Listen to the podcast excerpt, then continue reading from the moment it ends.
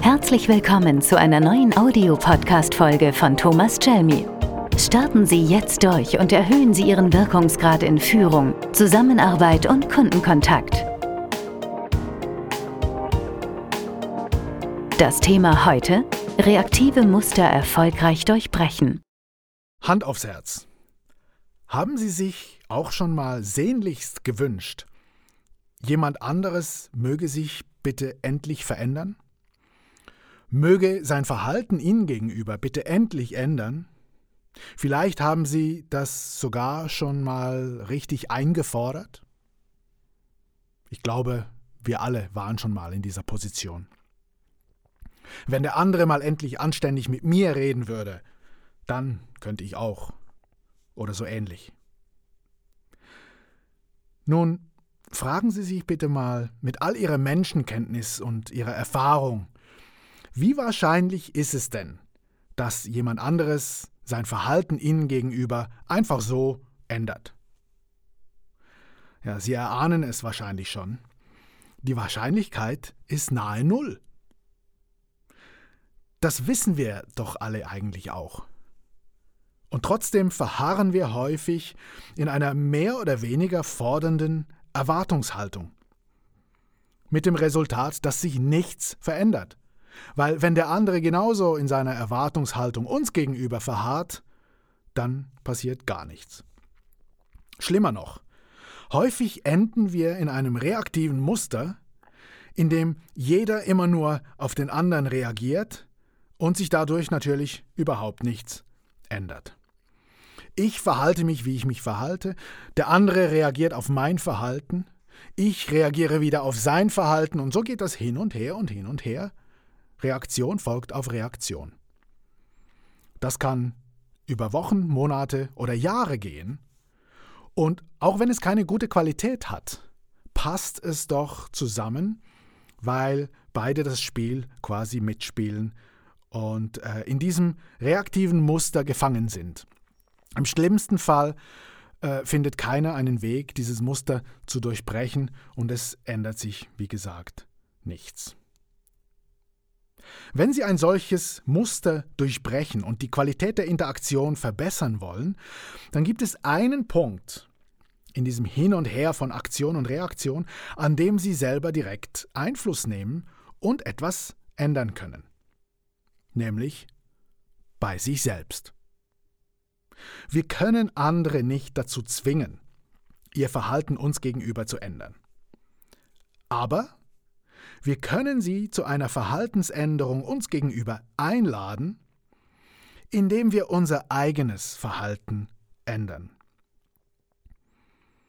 Wenn Sie sich also Veränderung auf der anderen Seite wünschen, Hören Sie einfach auf, immer das zu tun, was Sie immer tun.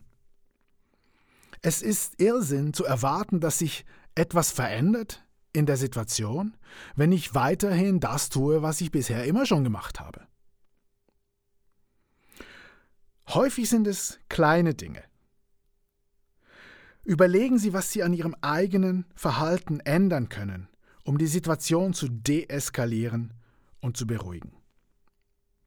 Kleine Dinge wie ein bisschen besser oder mehr zuhören.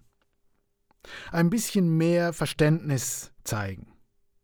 Positive und ernst gemeinte Impulse setzen und in die Beziehung und in die Aktion, in die Interaktion hineingeben. Wird sich dadurch garantiert etwas ändern? Nein. Denn wenn der andere nicht mitspielen will, wenn der andere nicht mitmachen will, dann können Sie den Kopfstand machen und es wird sich nichts ändern. Zumindest besteht aber oder entsteht aber die Wahrscheinlichkeit, und zwar die hohe Wahrscheinlichkeit, dass sich etwas verändert im Hin und Her von Aktion und Reaktion, wenn Sie Ihr eigenes Verhalten ändern. Sobald ich dem anderen gegenüber mehr Verständnis entgegenbringe und vielleicht mal nachfrage, warum ist dir das denn so wichtig? In dem Moment, wo Verständnis entgegengebracht wird, hat der andere nicht mehr diesen Druck, seine Position mit aller Vehemenz zu verteidigen. Es ist im Prinzip wie bei jeder anderen Investition. Sie nehmen ein gewisses Risiko in Kauf, dass es sich nicht lohnt. Dass die Investition in die Beziehung hinein, dass der erste Schritt, positive Impulse zu setzen, sich letztendlich nicht lohnt, weil sich nichts verändert. Nichts verändert. Auf der anderen Seite können Sie wirklich sehr viel gewinnen, wenn Sie den ersten Schritt machen, wenn Sie den ersten Schritt machen, um ein festgefahrenes Muster zu ändern. Was braucht es dafür? Was braucht es, damit es Ihnen gelingt, ein festgefahrenes reaktives Muster erfolgreich zu durchbrechen? Nun, es braucht in erster Linie einen effektiven Umgang mit dem eigenen Ego. Denn was will das Ego? Das Ego will Recht haben. Das Ego will verstanden werden. Und das Ego will gewinnen, letztendlich. Jetzt stellen Sie sich vor, was passiert, wenn beide mit diesem gleichen ego-getriebenen Ansatz unterwegs sind. Beide wollen Recht haben. Beide pochen darauf, verstanden zu werden. Und beide wollen letztendlich gewinnen. Das führt in der Regel nicht zu einem produktiven und lösungsorientierten Miteinander, sondern eben zu einem Kampf. Wenn es Ihnen also gelingt, das eigene Ego für einen Moment zur Seite zu stellen und den Anspruch, Recht zu haben und Recht zu behalten, für einen Moment zur Seite legen, zugunsten einer Lösung des Konflikts, zugunsten der Frage, was ist richtig in der Situation und nicht wer hat Recht. Was braucht es am allermeisten, um die Situation zu deeskalieren und zu lösen? Wenn Ihnen das gelingt, dann geht die Tür auf in Richtung Verhaltensänderung, in Richtung eben auch einer möglichen Lösung. Das heißt, das Durchbrechen reaktiver Muster hat sehr viel zu tun mit Selbstführung, mit Selbstmanagement und dem Willen, wirklich etwas zu ändern und das Risiko, wie gesagt, in Kauf zu nehmen, dass es äh, nicht funktioniert. Ein weiterer Aspekt, der nötig ist, damit es Ihnen gelingt, Ihr Verhalten bewusst zu ändern, ist eben diese Bewusstheit. Reaktive Muster sind ja häufig unbewusst, laufen unbewusst äh, und ego-getrieben ab. Das heißt, ich brauche diesen Moment von Bewusstheit, in dem ich mein Verhalten bewusst wählen kann, in dem es eben nicht mehr reaktiv ist, sondern bewusst gewählt. Und dafür braucht es Raum.